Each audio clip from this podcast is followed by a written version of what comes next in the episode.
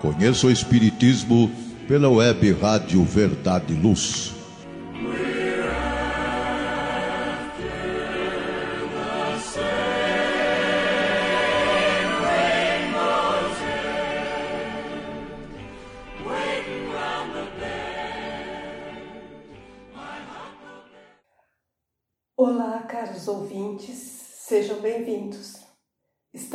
Começando mais um programa Conheço o Espiritismo, uma produção do Departamento de Estudos Sistematizados da USE Intermunicipal de Ribeirão Preto, que será apresentado por mim, Ana Maria de Souza.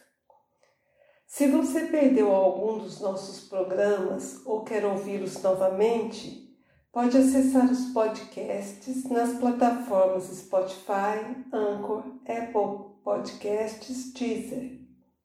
Estamos realizando um novo ciclo de programas com o objetivo de refletir sobre as consequências morais do conhecimento espírita. Utilizando histórias do livro Jesus no Lar, ditado pelo espírito Neio Lúcio a Chico Xavier, refletiremos sobre os principais ensinos do Espiritismo.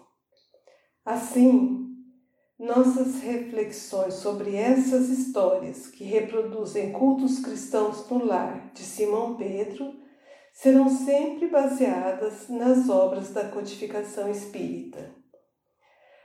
Nesse programa, vamos refletir sobre um dos mais importantes ensinos do Mestre Jesus, o não julgar. Começaremos lendo o quinto capítulo do livro Jesus no Lar intitulado O Servo Inconstante.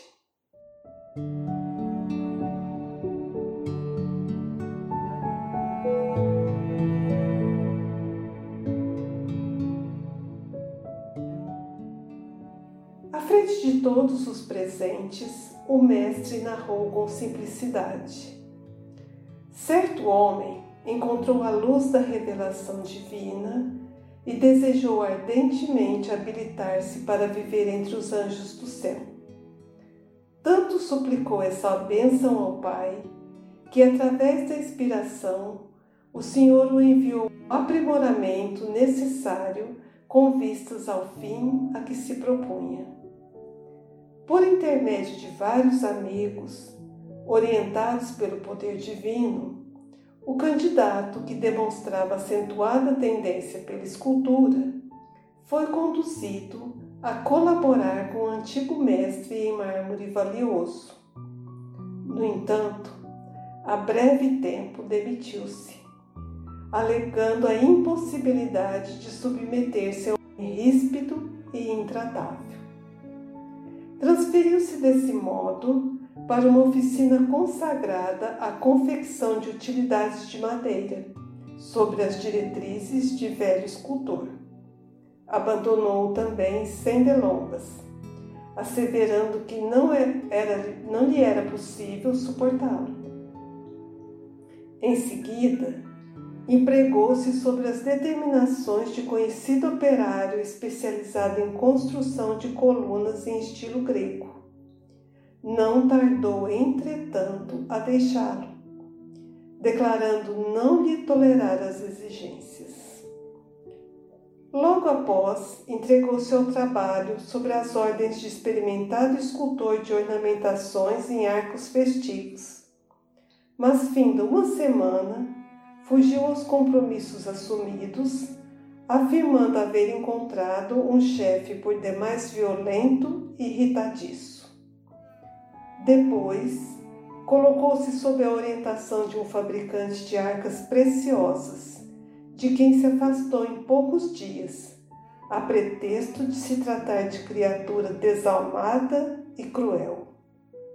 E assim, de tarefa em tarefa, de oficina em oficina, o aspirante ao céu dizia invariavelmente que não lhe era possível incorporar as próprias energias à experiência terrestre, por encontrar em toda parte o erro, a maldade e a perseguição dos que o dirigiam, até que a morte veio buscá-lo à presença dos anjos do Senhor. Com surpresa, porém, não os encontrou tão sorridentes quanto aguardava. Um deles avançou triste e indagou: Amigo, por que não te preparaste ante os imperativos do céu? O interpelado, que identificava a própria inferioridade nas sombras em que se envolvia, clamou em pranto que só havia encontrado exigência e dureza nos condutores da luta humana. O mensageiro, no entanto, observou com amargura: O Pai chamou-te a servir em teu próprio proveito e não a julgar. Cada homem dará conta de si mesmo a Deus. Ninguém escapará à justiça divina que se, pronuncia, que se pronuncia no momento preciso. Como pudeste esquecer tão simples verdade dentro da vida? O malho bate a bigorna, o ferreiro conduz o malho o comerciante examina a obra do ferreiro. O povo dá opinião sobre o negociante. E o Senhor, no conjunto, analisa e julga a todos. Se fugiste a pequenos serviços do mundo, sob a alegação de que os outros eram incapazes e indignos da direção, como poderás entender o ministério celestial? e o trabalhador inconstante passou às consequências de sua queda impensada. Jesus fez uma pausa e concluiu: Quem estiver sob o domínio de pessoas enérgicas e endurecidas na disciplina, excelentes resultados conseguirão recolher se souber e puder aproveitar-lhes a aspereza inspirando-se na madeira bruta ao contato da plena benfeitora. Abençoada seja a mão que educa e corrige, mas bem-aventurado seja aquele que se deixa aperfeiçoar ao seu toque de renovação e aprimoramento, porque os mestres do mundo sempre reclamam a lição de outros mestres, mas a obra do bem quando realizada para todos, permanece eternamente. Esse belo texto, como dissemos no início, resgata um dos mais importantes ensinos do Mestre Jesus, o de não fazer julgamentos. Recordemos um desses momentos em que o Mestre nos fala sobre esse ensino, que está no Evangelho de Lucas, capítulo 6, versículos 37 a 42. Jesus diz assim: Não julgueis e não sereis julgados. Não condeneis e não serei condenados. Absolvei e serás, sereis absolvidos. Dai e vos será dado. Darão para o vosso regaço boa medida compactada, sacudida, transbordante, porque com a mesma medida que medis, sereis medido de volta. E disse-lhes uma parábola: Pode porventura o cego guiar o cego? Não cairão ambos no fosso? O discípulo não é superior a seu mestre, estando completado o preparo, porém todo discípulo será como seu mestre. E por que vês o argueiro no olho do teu irmão e não reparas na trave que está no próprio olho, no teu próprio olho? Ou como podes dizer a teu irmão, irmão, deixa-me tirar o argueiro que está no teu olho, não vendo tu mesmo a trave que está no teu olho? Hipócrita, retira a primeira trave do teu olho e então verás bem para tirar o argueiro que está no olho do teu irmão. A pergunta do Mestre ainda hoje é bastante oportuna. Continuamos guardando o hábito de fixarmos nas imperfeições alheias com absoluto esquecimento das nossas. No próximo bloco, refletiremos sobre esse ensino do Mestre Jesus com base na doutrina espírita.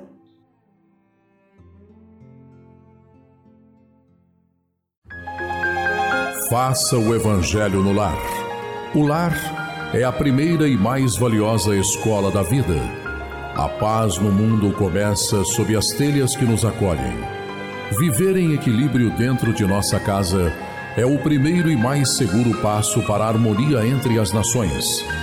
Fortaleça os laços de fraternidade, realizando o Evangelho no lar frequentemente. Escolha um dia e horário da semana mais adequados e estude as benesses que Jesus nos legou. Aperte ainda mais os laços de união e amor entre os familiares. Converse olhando nos olhos. Fale do amor de Jesus pela humanidade. Aprenda a distribuir sorrisos. Faça do seu lar um ambiente acolhedor, equilibrado e feliz. Faça o Evangelho no lar.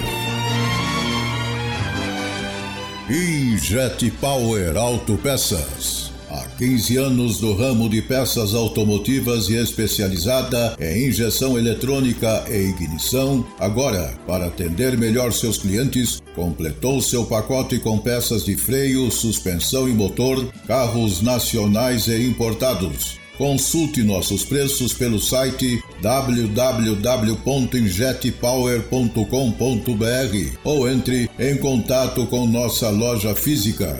Injet Power Autopeças. Rua Franco da Rocha, 634, Vila Virgínia. Fone WhatsApp 16 39190791.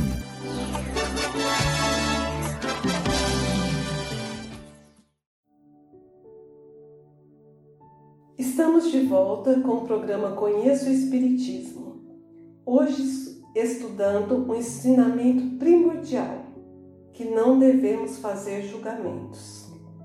No bloco anterior, contamos a história O Servo Inconstante do livro Jesus no Lar. Um homem que desejava viver nas bênçãos do céu é colocado frente a diferentes situações de trabalho para o seu aprimoramento e não consegue permanecer em nenhum deles, pois o que só consegue fazer é ver os defeitos de seus mestres ou chefes. Um era ríspido e intratável, o outro muito exigente, o terceiro violento e irritadiço, o último desalmado e cruel. Buscando compreender o comportamento desse homem, recordamos também que Jesus nos falou que é fácil ver o argueiro, ou seja, um cisco, no olho do teu irmão e não ver a trave, uma como se fosse uma viga no nosso olho. Ou dizer ao irmão: Me deixa tirar o cisco do teu olho enquanto tens uma viga no seu. Precisamos primeiro tirar a trave do nosso olho e então veremos como ajudar o nosso irmão a tirar o argueiro do seu olho. O Espiritismo nos nos esclarece sobre esse ensinamento que incorremos em grande culpa por estudar os defeitos dos outros, principalmente se for para os criticar e divulgar, porque será sempre falta de caridade. Se o fizermos para tirar algum proveito, ou seja, para evitá-los, esse estudo poderá ser de alguma utilidade. Mas não podemos esquecer que a indulgência para com os defeitos dos outros é uma das virtudes contidas na caridade. Lembramos que caridade para nós espíritas significa benevolência, indulgência e perdão. Então, antes de censurarmos as imperfeições das outras pessoas, temos que ver se não poderão dizer o mesmo de nós. Devemos, portanto, cuidar de possuir qualidades opostas aos defeitos que criticamos em nosso semelhante. Se lhe censuramos a avareza, devemos ser generosos. Se for o orgulho, sejamos humildes e modestos. Se for a agressividade, devemos ser brandos. Então, queridos amigos, muitas vezes preferimos exagerar ao comentar as fraquezas do próximo, prejulgarmos com severidade, enquanto deveríamos ser severos conosco e indulgente com as fraquezas alheias. A indulgência não vê os defeitos alheios e, se os vê, evita comentá-los e divulgá-los. E quando a malevolência os descobre, tem sempre uma desculpa para os disfarçar, para os atenuar tanto quanto possível. A indulgência não faz observações chocantes, nem censuras apenas dá conselhos e esses mesmos vão ser sempre velados. Esta é uma forma de praticar caridade que poucas pessoas observam. Todos nós temos más tendências a vencer, defeitos a corrigir, hábitos a modificar. Porque somos tão clarividentes quando se trata do próximo e tão cegos quando se trata de nós mesmos? Todo homem bastante orgulhoso para se julgar superior aos seus irmãos em virtudes e méritos é insensato, porque todos nós possuímos as sementes dos bons sentimentos, centelhas ardentes da essência espiritual, ainda que, encontrem, ainda que se encontrem ocultos. Passaremos a julgar os nossos próprios corações, nossos pensamentos e atos, sem nos ocupar do que fazem os nossos irmãos? Não temos visto tantas desavenças, tanta desunião, tanto rancor nos dias de hoje, justamente porque todos se sentem no direito de criticar, julgar, condenar e divulgar amplamente os defeitos alheios? O Espírito São Luís, em o Evangelho segundo o Espiritismo, capítulo 10, nos esclarece que, como ninguém é perfeito, segue-se que ninguém tem o direito de repreender o próximo. Cada um de nós deve trabalhar para o progresso de todos e, sobretudo, daqueles que estão sob os nossos cuidados. Mas também isso deve ter, ser feito com moderação, com intenção útil, e não como geralmente se faz, pelo prazer de denegrir as outras pessoas. Questionado se seria repreensível observar as imperfeições dos outros, mesmo que as não divulgasse, São Luís respondeu que tudo depende da intenção. Certamente que não é proibido o mal quando o mal existe. Seria mesmo inconveniente ver por toda parte somente o bem, porque essa ilusão prejudicaria nosso progresso. O erro está em fazer essa observação em prejuízo do próximo, desacreditando sem necessidade frente à opinião pública. Seria ainda repreensível fazê-lo como um sentimento de benevolência e satisfação por encontrar os outros em falta. Mas não seria repreensível se limitássemos a estudá-lo para evitar de fazer o que censuramos nos outros. Voltando à nossa história, quando a morte buscou o servo inconstante, o mensageiro que o recebeu observou com amargura.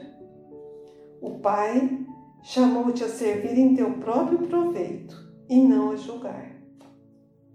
Sempre que tratamos desse tema, é impossível não lembrar da passagem evangélica sobre a mulher adúltera. Os escribas e os fariseus trouxeram uma mulher que tinha sido apanhada em adultério e disseram: Mestre, essa mulher foi apanhada em adultério. A lei de Moisés manda apredejá-la. Qual é a sua opinião sobre isso? os judeus estavam tentando Jesus para achar um motivo para acusá-lo. Jesus abaixou-se e se pôs a escrever com o um dedo na terra. E como eles insistissem na pergunta, Jesus ergueu-se e disse: Aquele dentre vós que estiver sem pecado, atire a primeira pedra e, tornando a abaixar-se, escrevia na terra. Os judeus foram saindo um a um, sendo que os mais velhos saíram primeiro. Então, Jesus, erguendo-se, disse: Mulher, onde te acusavam? Ninguém te condenou? Respondeu ela: Ninguém, Senhor. Então, Jesus lhe disse: Nem eu tampouco te condenarei vai e não peques mais. Essa passagem belíssima está no Evangelho de João, no capítulo 8, versículos 3 a 11. Os, os ensinamentos e os atos de Jesus constituem todos, sem exceção, lições espontâneas para todas as questões da vida. Segundo consta, Jesus escrevia na terra as falhas morais daqueles judeus que, ao se reconhecerem tão pecadores como a mulher, foram saindo envergonhados. O, atire a primeira pedra quem estiver sem pecado é para que nós não nos esqueçamos da nossa condição de espíritos imperfeitos e possamos compreender que não devemos julgar os outros mais severamente do que julgamos a nós mesmos, nem condenarmos nos que desculpamos em nós. Antes de reprovar uma falta em alguém, consideremos se a mesma repro reprovação não pode ser aplicada a nós. Mas precisamos considerar ainda que devemos ajudar o progresso dos nossos semelhantes e que, portanto, não se deve tomar ao pé da letra o princípio não julgueis para não seres julgado. Jesus não estava proibido de reprovar o mal, pois ele mesmo nos deu exemplo disso, muitas vezes em termos enérgicos. Suas palavras significavam que não é a pessoa que deve ser julgada, avaliada, e sim o ato, quando não são condizentes com a lei de Deus. O ato precisa sim ser avaliado, ou iremos sempre repetir o mesmo erro mas avaliar com caridade, sem censurar aquele que erra, como fez com a mulher samaritana. E aí, é claro também que a autoridade da censura está na razão da autoridade moral daquele que a pronuncia. A única autoridade legítima aos olhos de Deus é a que se apoia no bom exemplo é, e é o que resulta, evidentemente, das palavras de Jesus. Jesus podia fazer aquele julgamento e aquela e dar aquele perdão. Assim, amigos, na escola da existência, os companheiros que somente identificam o lado imperfeito dos seus irmãos, sem observar-lhes a boa parte, que não esquecem as ofensas sofridas, que não analisam as razões dos outros, fixando-se somente nos seus direitos, que não se enxerga passível de censura ou advertência, que não reconhecem as próprias falhas e vigiam incessantemente as faltas alheias, são esses, amigos, os nossos irmãos que mais exigem entendimento, uma vez que, desajustados na intolerância, se mostram desvalidos de paz e necessitados de amor. No próximo bloco, vamos continuar refletindo sobre os ensinamentos contidos nessa história, o servo inconstante do livro Jesus no Lar. Fiquem conosco.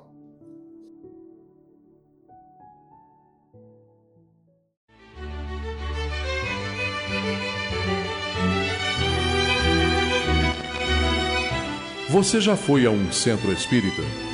O centro espírita é uma escola onde podemos aprender e ensinar, espalhar o bem e exercitar a solidariedade. Existe sempre um centro espírita perto de você, com horário e dia de sua conveniência. Faça parte de um centro espírita.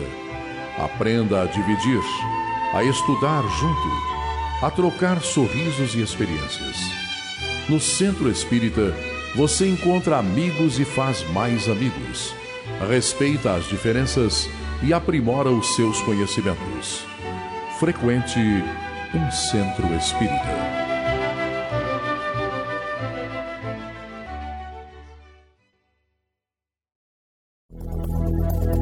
Está reformando ou construindo? A Elétrica Bege tem tudo em materiais elétricos, ferragens e ferramentas para sua residência ou construção. A Elétrica Bege tem lâmpadas de LED, fios e cabos flexíveis, torneiras, ventiladores e escadas em alumínio. A Elétrica Bege fica na rua João Guião, 1417, na Vila Virgínia. Telefone 3637-0202. Os preços mais imbatíveis de Ribeirão Preto você encontra na Elétrica Bege, Rua João Guião, 1417. Telefone 3637-0202.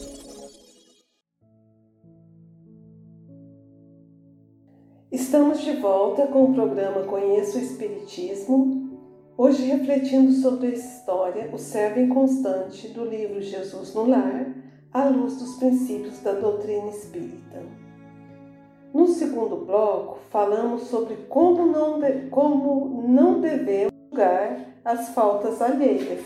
Mas essa história nos traz outro importante ensinamento: a necessidade de aproveitar as oportunidades de aprimoramento que nos são dadas.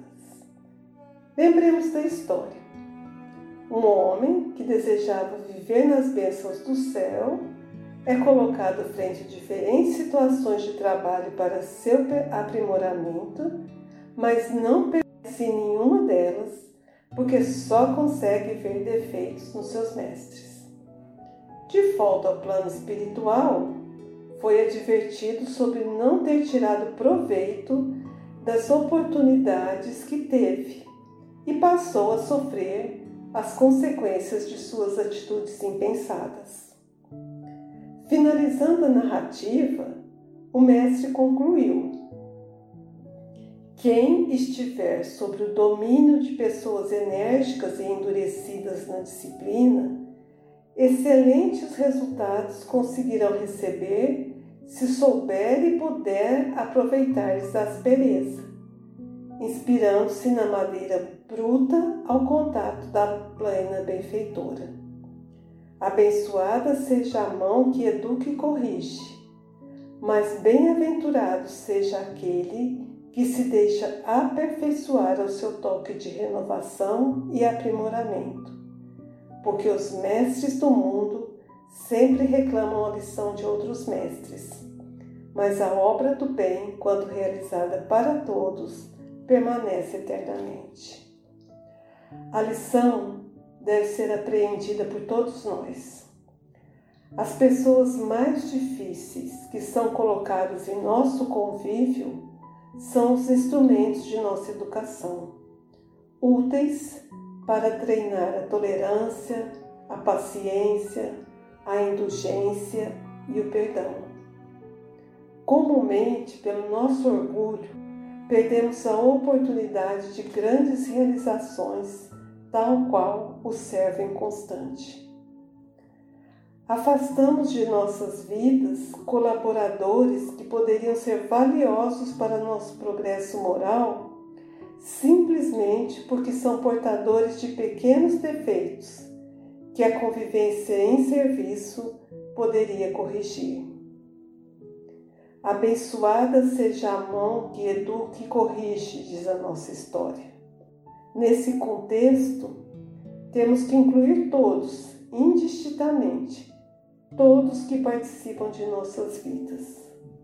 Nossos pais, irmãos, professores da educação formal, amigos, colegas de trabalho, companheiros da seara espírita e até mesmo aqueles que se dizem nossos inimigos. Todos eles contribuirão para a nossa educação moral através de exemplos e orientações. É para isso que vivemos em sociedade, para nos espelharmos uns nos outros, não para criticar, mas para entendermos através da reciprocidade o que devemos ou não fazer.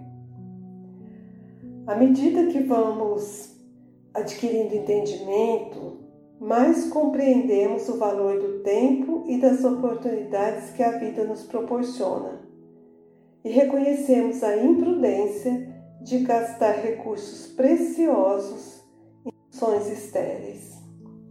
Praticamos mais o respeito aos semelhantes e o serviço em apoio dos outros. Assim, angariamos a simpatia dos que estão próximos a nós, e estes nos auxiliarão na edificação de nossos ideais.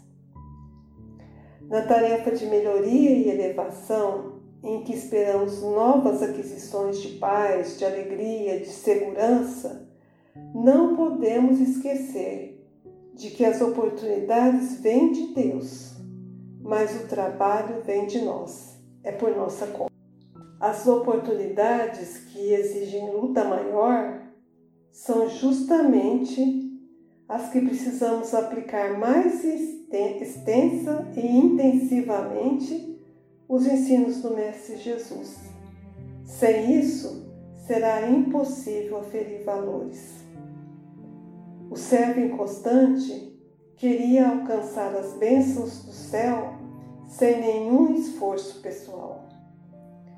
No capítulo 5 do Evangelho segundo o Espiritismo, há uma mensagem titulada Bem e Mal Sofrer. Parece um contrassenso, não é? Como assim? Temos que sofrer bem? Mas o espírito Lacordaire, que ditou essa mensagem, nos orienta que poucos sofrem bem. Poucos compreendem que somente as provas bem suportadas podem conduzir-nos ao reino de Deus. Precisamos dizer não para o desânimo, e sim para a coragem. Quando passamos por um sofrimento ou contrariedade, a prece será um apoio para a alma e é preciso também que tenhamos por base uma fé viva na bondade de Deus. Ele não coloca fardos pesados em ombros fracos. O fardo é sempre proporcional às nossas, às nossas forças, como a recompensa será proporcional à nossa resignação e coragem. Bem-aventurados os que têm a ocasião de provar sua fé, sua firmeza, sua perseverança e sua submissão à vontade de Deus, porque terão centuplicada a alegria que lhes falta na terra porque depois do trabalho virá o repouso. No final da nossa história, lemos: Bem-aventurado seja aquele que se deixa aperfeiçoar ao seu toque de renovação e aprimoramento. Nossa paz e felicidade depende do que fizermos, onde nos encontramos hoje das oportunidades recebidas do Altíssimo. Temos aproveitado estas oportunidades para fazer algo de bom? Amigos, vamos nos esforçar para não deixar escapar nenhuma das ocasiões de serviço, como sagradas oportunidades na marcha incessante de nossa evolução espiritual. Encerramos assim nosso estudo, nosso estudo.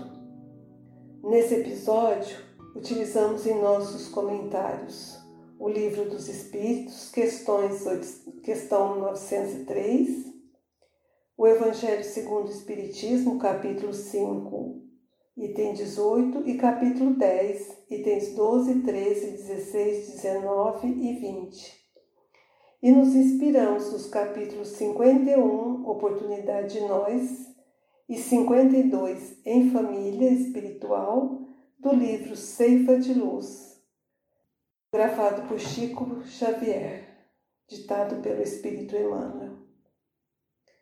Fale com o Departamento de Estudos Sistematizados da USE Intermunicipal de Ribeirão Preto pelo e-mail este.zep.gmail.com ou pelos canais de comunicação da Web Rádio Verdade e Luz. Até a próxima semana.